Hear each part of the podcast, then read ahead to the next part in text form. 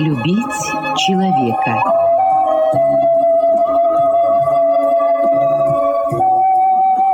У микрофона автор и ведущий радиопрограммы писатель Константин Антишин.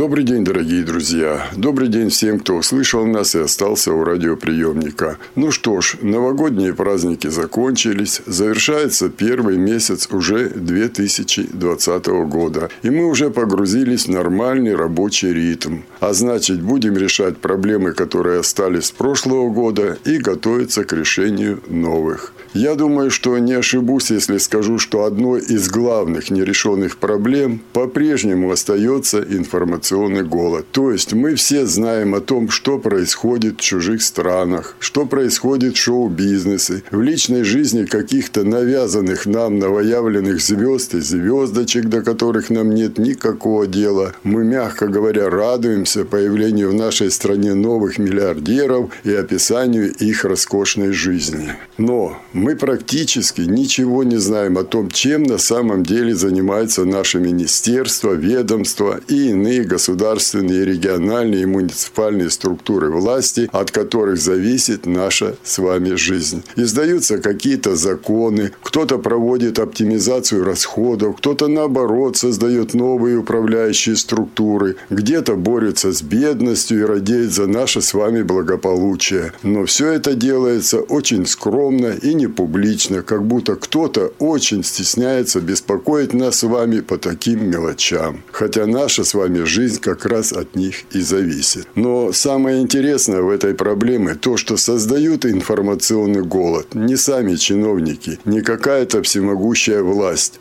а мы, журналисты. Это мы не приходим к ним и не спрашиваем, чем они там занимаются. Тем более, что у нас есть на это законное право, как и у чиновников, есть законная обязанность отвечать на наши вопросы. Сегодня моим собеседником будет начальник отдела организации реабилитации инвалидов Министерства труда и социального развития Краснодарского края Игорь Александрович Шульга.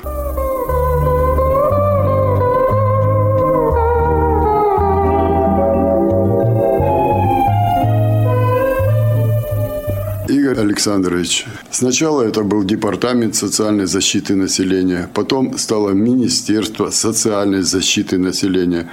Теперь это Министерство труда и социального развития. То есть исчезло слово «защита».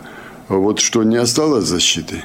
Интересно вы сформулировали вопрос, конечно. Постараюсь на него ответить. В названии министерства, кроме того, что поменялось значение одного слова, еще и добавилось одно слово «труда». Раньше было два министерства э, труда и занятости, сейчас и министерство, как вы сказали, социальной защиты. Потом мы объединились.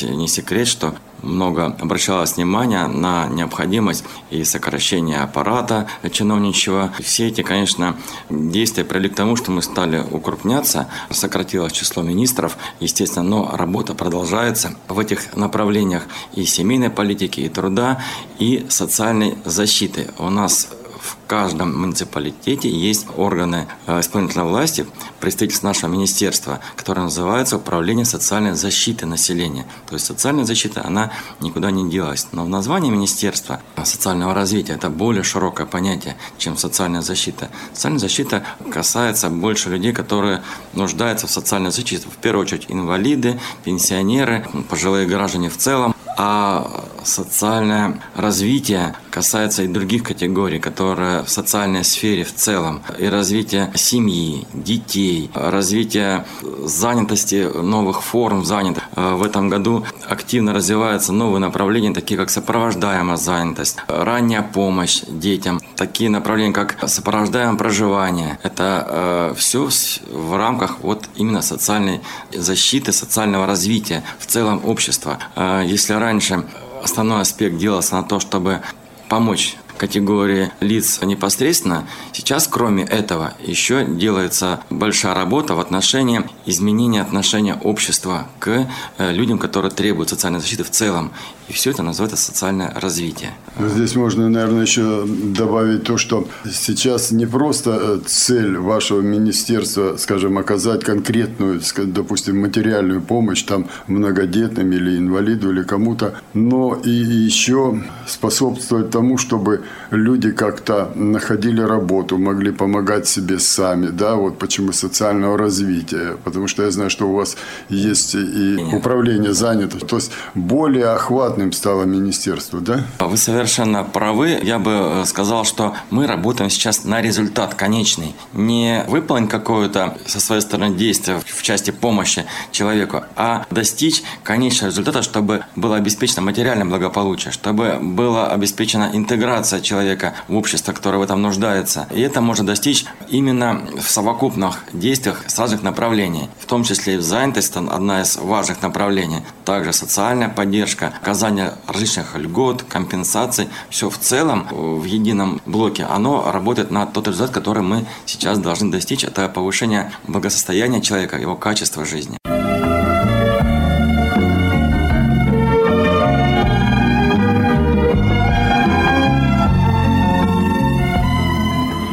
Нас об этом сейчас на самом высоком уровне говорят. Вот, можно сказать, 2019 год как раз и прошел в разговорах на тему о том, что у нас государственные учреждения, министерства, ведомства различные не делают информацию о своей деятельности доступной широкому населению. То есть я как журналист обращаюсь к какому-то чиновнику, и чем выше чиновник, тем чаще я слышу. Вы можете это узнать на нашем сайте. Но, хотя у нас интернет и развивается, мы с вами знаем, что очень многие люди которыми как раз занимается ваше министерство, это люди, нуждающиеся в социальной защите, это пожилые люди, они не владеют компьютером, для них он недоступен. А с прессой тоже непонятно. Как вы все-таки доносите, что хотя бы делается в рамках социальной защиты, ну вот я говорю об инвалидах, что новое, какие новые региональные какие-то меры принимаются, улучшаются. Я знаю, там же и ЗСК работает, и губернаторская команда думает о чем. Вот как вы доносите, если мы исключим интернет?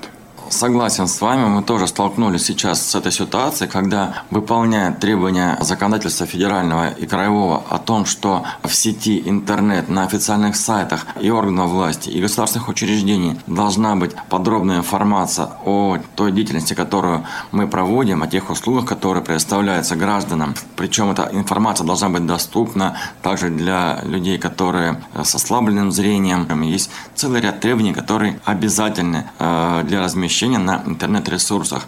Но мы в самом деле знаем, что большое число э, людей и старшего поколения в том числе, они не имеют возможности пользоваться интернетом. И не только в силу того, что техника управлять э, современной, но и в силу того, что технически не во всех населенных пунктах можно обеспечить интернет-связь. Это тоже не секрет. Не каждый может себе позволить какие-то там абонентские платы осуществлять за пользование интернетом. Поэтому мы предприняли ряд мер для того, чтобы все-таки информация информация доходила до получателя услуг.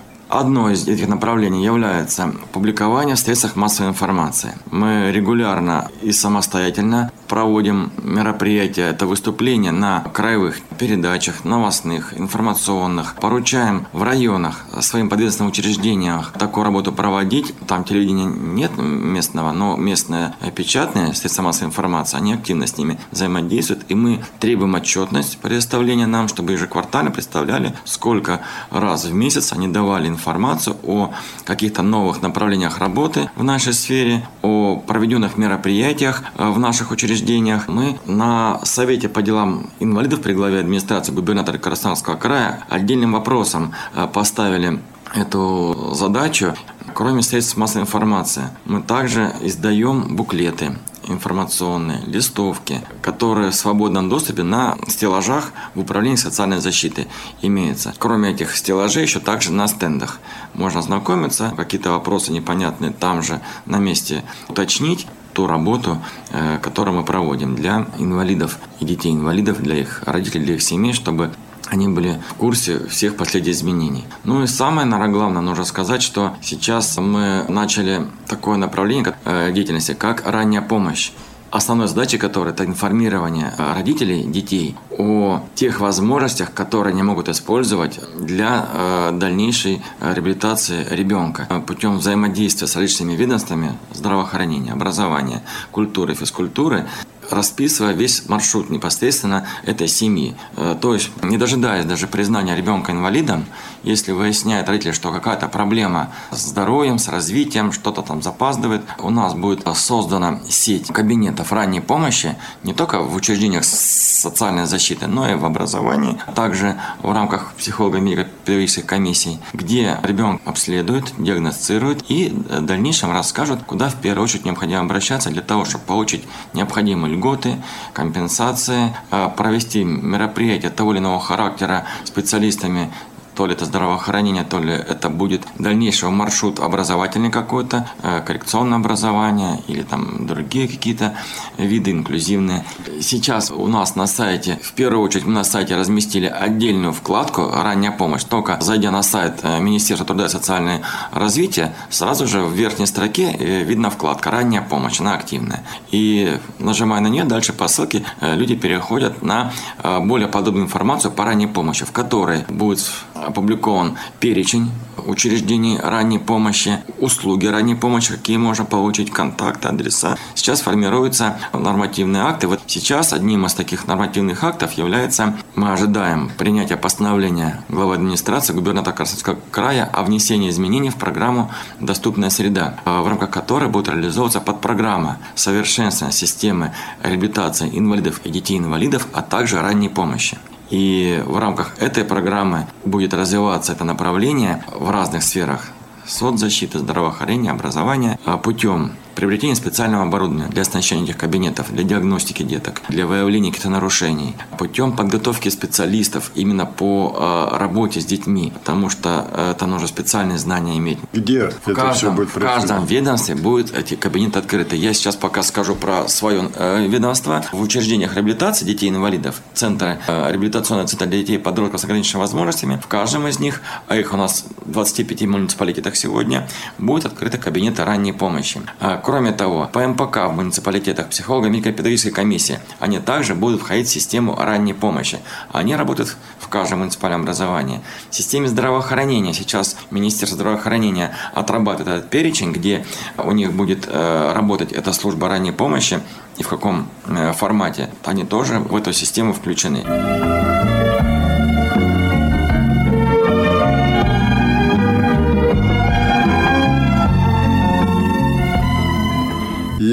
Я отслеживаю законодательство, вот что касается социальной защиты, это в первую очередь инвалидов, естественно, потому что я именно ими занимаюсь я отслеживаю это. Но вот я читаю чистый закон, и я не понимаю, о чем он. На бумаге понятно, я не понимаю, как он в жизни будет. Я иногда звоню более сведущим людям, которые реально уже будут исполнять закон, и спрашиваю, а как это будет? То есть я могу задать вопрос, мне ответят, и тогда понятно. Вот не кажется вам, что целесообразно в районах, где ваши структуры есть, собирать людей и кому-то из представителей, кто реально может ответить, как это это будет работать на самом деле. Не как это в законе звучит, а как это будет работать. Тогда понятнее будет, что происходит. Потому что я вот общаюсь с людьми, ну да, вроде вышел закон, а как он будет работать?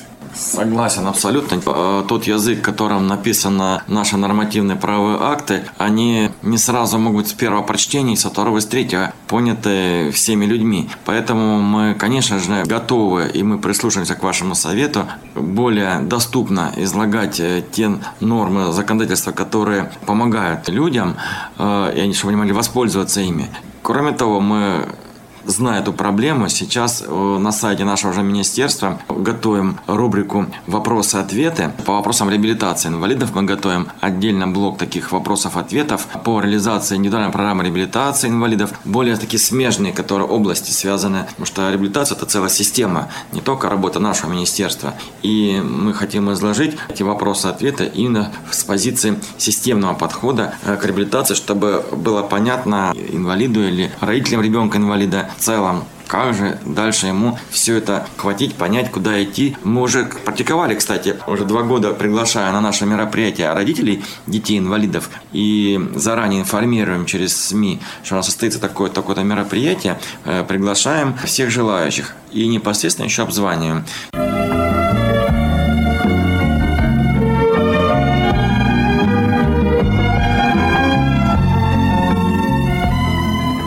Нас есть чем похвалиться в крае. Наш край Краснодарский много лет передовых э, в России по мерам соцподдержки и по реабилитации инвалидов в частности. Наш краевой перечень технических средств реабилитации один из широких в стране. В этом году дополнительно с краевого бюджета было выделено э, необходимые средства, чтобы обеспечить э, всех нуждающихся и стоящих в очереди на получение технических средств реабилитации по краевому перечню. Обеспечим теми техническими средствами, которых нет в федеральном перечне жизни, но они нужны людям.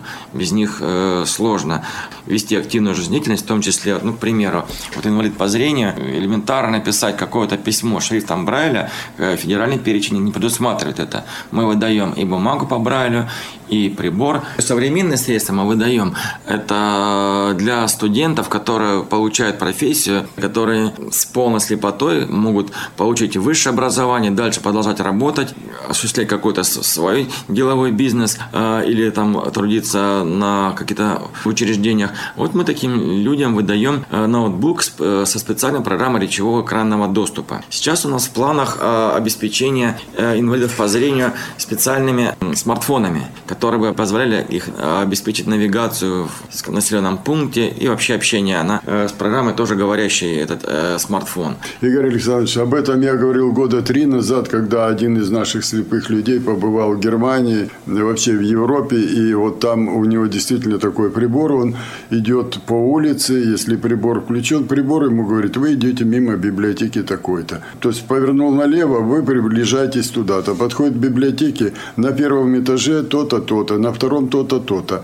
То есть мы об этом приборе говорим. И тут же сразу у меня вопрос – один прибор этот ничего не сделает. Кто-то должен на него передавать. Значит, эта целая система в городе должна быть поставлена, которая среагирует на его сигналы, и ему это ответит. Э, это огромные деньги. Неужели у нас тоже в Краснодаре это планируется? Нет, я говорил о другом приборе. Я говорил о смартфоне для индивидуального пользования. Работа в интернете, передача сообщений. Ну, это через интернет. Вот. А вот тот прибор, который вы сказали, он тоже у нас есть в крае. Работа работает. Называется система «Говорящий город». Мы этой системой начали заниматься пять лет назад в рамках программы «Доступная среда». И она вся включает не только индивидуальные эти абонентские устройства, которых, вот вы сказали, человек носит с собой, но и систему радиоинформаторов. Э, в первую очередь мы стали радиоинформаторами оснащать общественный транспорт. В крупных городах это Краснодар, Новороссийск, Сочи, э, Армавир. А инвалидам выдавали эти абонентские устройства. Ну, скажу, что Выдавать мы стали совсем недавно, э, буквально э, с 17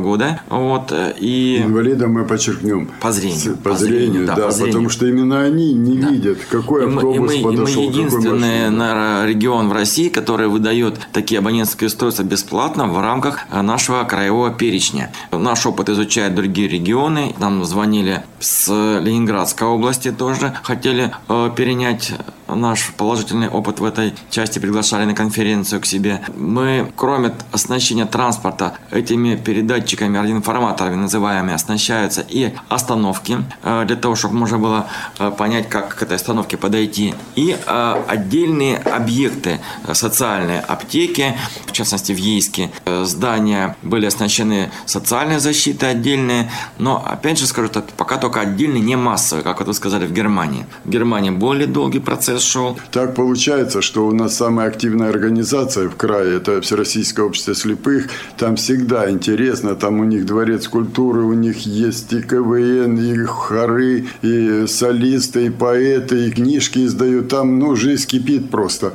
Я уже не говорю, там спорт, трудовая деятельность. Это единственная самая мощная организация. Я часто с ними общаюсь, вот им как раз это все важно. Некоторые э, не могут э, в ДК приехать во дворец культуры только потому, что они боятся заблудиться в городе. Была бы вот такая система хотя бы для них, было бы отлично. Э, вот какие перспективы? Через сколько лет, скажем, каждый слепой в городе Краснодаре может иметь такой прибор? Навигатор. Я бы более реально э, эту ситуацию рекомендовал вас, воспринять, потому что э, каждому инвалиду по зрению мы, нет необходимости стремиться, потому что нет востребованности такой. Не каждый инвалид по зрению сможет им пользоваться в силу тех или иных индивидуальных особенностей. Во-первых, образ жизни у всех разный. Вот. Во-вторых, кто самостоятельно готов передвигаться по населенному пункту, не только Краснодар может быть, там может быть любой населенный пункт, э, чтобы все-таки э, быть, не быть дезориентированным в обычные места, куда он ходит не то, что рядом около дома, а может за три квартала. Это очень э, необходимая вещь. И можно на транспорте вопрос же о работе стоит в первую очередь, чтобы мы все больше и больше уделяем внимание тому, чтобы можно было туда устроиться, в том числе инвалидам по зрению. И использование вот этого системы «Говорящий город» позволит э, достичь места работы независимо от того, э, где она находится, и привык к этому месту инвалид или нет. Э, есть место работы появилось, ну, туда устроиться через службу занятости, он сможет к этому месту добраться. Но, опять же, тут нужно, конечно, будет подключаться государственным структурам, чтобы этот маршрут под конкретного инвалида был отработан, что мы убедились, что и оснащен этими передатчиками транспорт общественный, и ориентируясь на автоостановках на самом месте работы, а источники финансирования могут быть разные. Место работы – это сам работодатель должен обеспечить доступность, в том числе инвалидов по зрению, для работы по системе «Говорящий город». А, обеспечить индивидуальные инвалиды – это краевой бюджет за счет средств краевого бюджета в рамках краевого перечня, а Э, муниципальный транспорт уже муниципальные э, задачи. Это в рамках требований к поставщику этих услуг. Э, администрация муниципалитета может поставить такую задачу при, опять же, как вы правильно сказали, наличии в ней потребности. Что часто бывает так, что шаблонно что-то выдается, инвалидам получается, оно лежит, даже бывает не только потому, что оно и не востребовано, а потому что, может, и не подошло. Не было индивидуального подхода при подборе.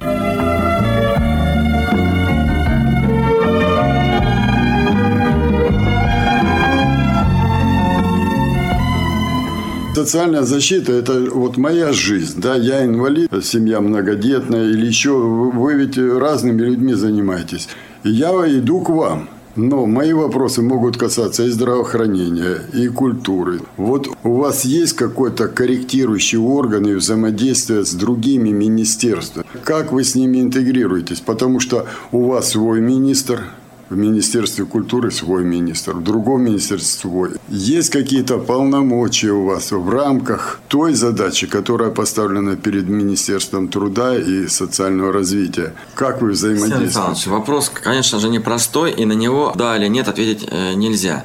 У нас заявительный принцип. Мы не можем э, навязывать какие-то услуги э, лицу, который не обратился. Наша задача э, проинформировать о том, что у него эта возможность есть, чтобы мы убедились, что он знает об этом, но не обратился. Это первое. Второе, что хочу сказать, что я возлагаю большие надежды на ту программу, которую я сегодня назвал по совершенствованию системы реабилитации инвалидов, главная задача которой является обеспечение межведомственного взаимодействия при работе с людьми с ограниченными возможностями. Сегодня это будет только первый этап этой работы, но пройдет какое-то время, и мы придем к тому, к чему мы пришли в работе с э, доступной средой. Когда мы э, начинали эту работу еще в 2013 году, подготовка к Олимпиаде была, Паралимпиаде. Понимание было такое, что э, необходимо построить какое-то количество пандусов, э, снизить бордюров и э, тактильных плиток э, положить. Но в результате прошло э, уже ну, 6 лет с того времени и поменялось гораздо больше. Да, количество увеличилось доступных объектов,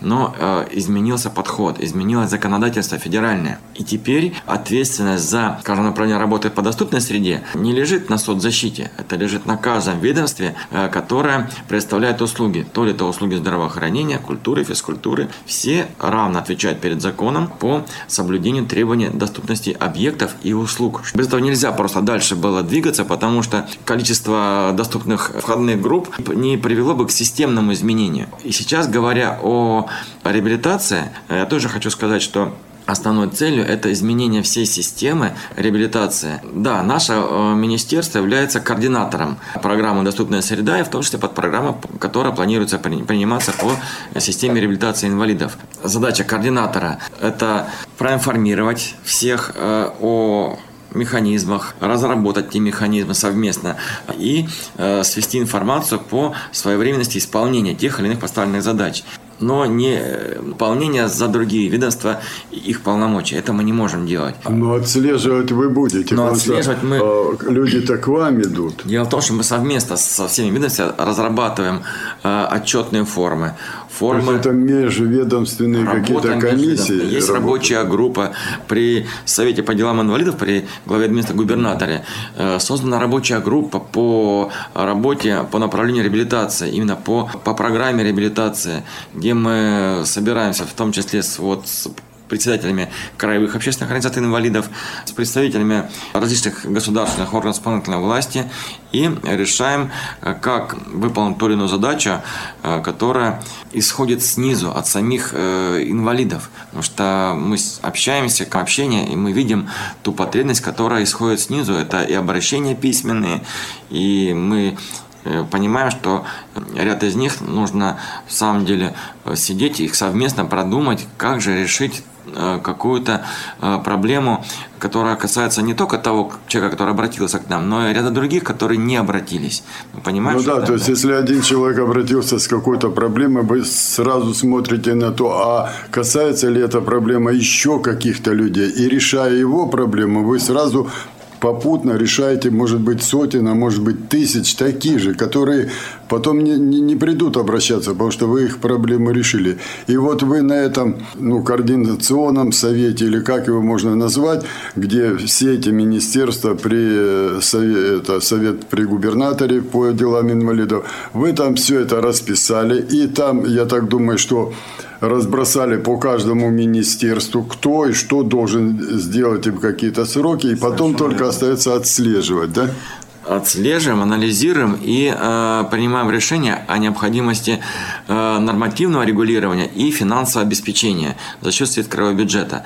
А при этом э, надо понимать, что мы действуем в рамках федерального законодательства, э, которое тоже активно развивается и в рамках э, федеральной программы «Доступная среда» с 2016 года ведь работает подпрограмма по совершенству системы реабилитации в целом по стране. И если в 17-18 э, годах работали э, в этом направлении только пилотные регионы, разрабатывали типовые формы э, работы, э, формы отчетов, то в этом году уже половина субъектов Российской Федерации включились э, в эту программу, в том числе и наш край. Э, мы прошли конкурс, нам подтвердили выделение федеральных средств, софинансируя наши мероприятия, э, которые не только по приобретению оборудования, но и разработке нормативно-правовых актов, мероприятия по тому информированию, которое говорил население о тех новых деятельности, которые будут проводиться в крае ну, ряд других мероприятий, которые для нас новые. Это и программное обеспечение, и специалистов, подготовка по новым профессиям, которых не существовало в области реабилитации инвалидов. Новые профстандарты разработаны. То есть большой сейчас скачок будет в этой сфере.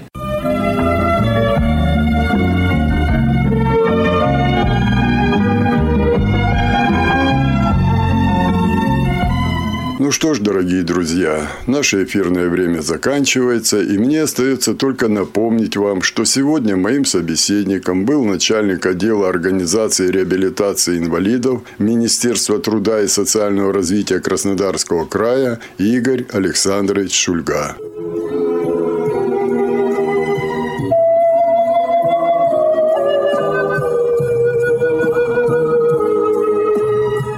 Радиопрограмму «Любить человека» подготовили и провели для вас, как и всегда, звукорежиссер Лев Семенов и автор программы Константин Антишин. До свидания.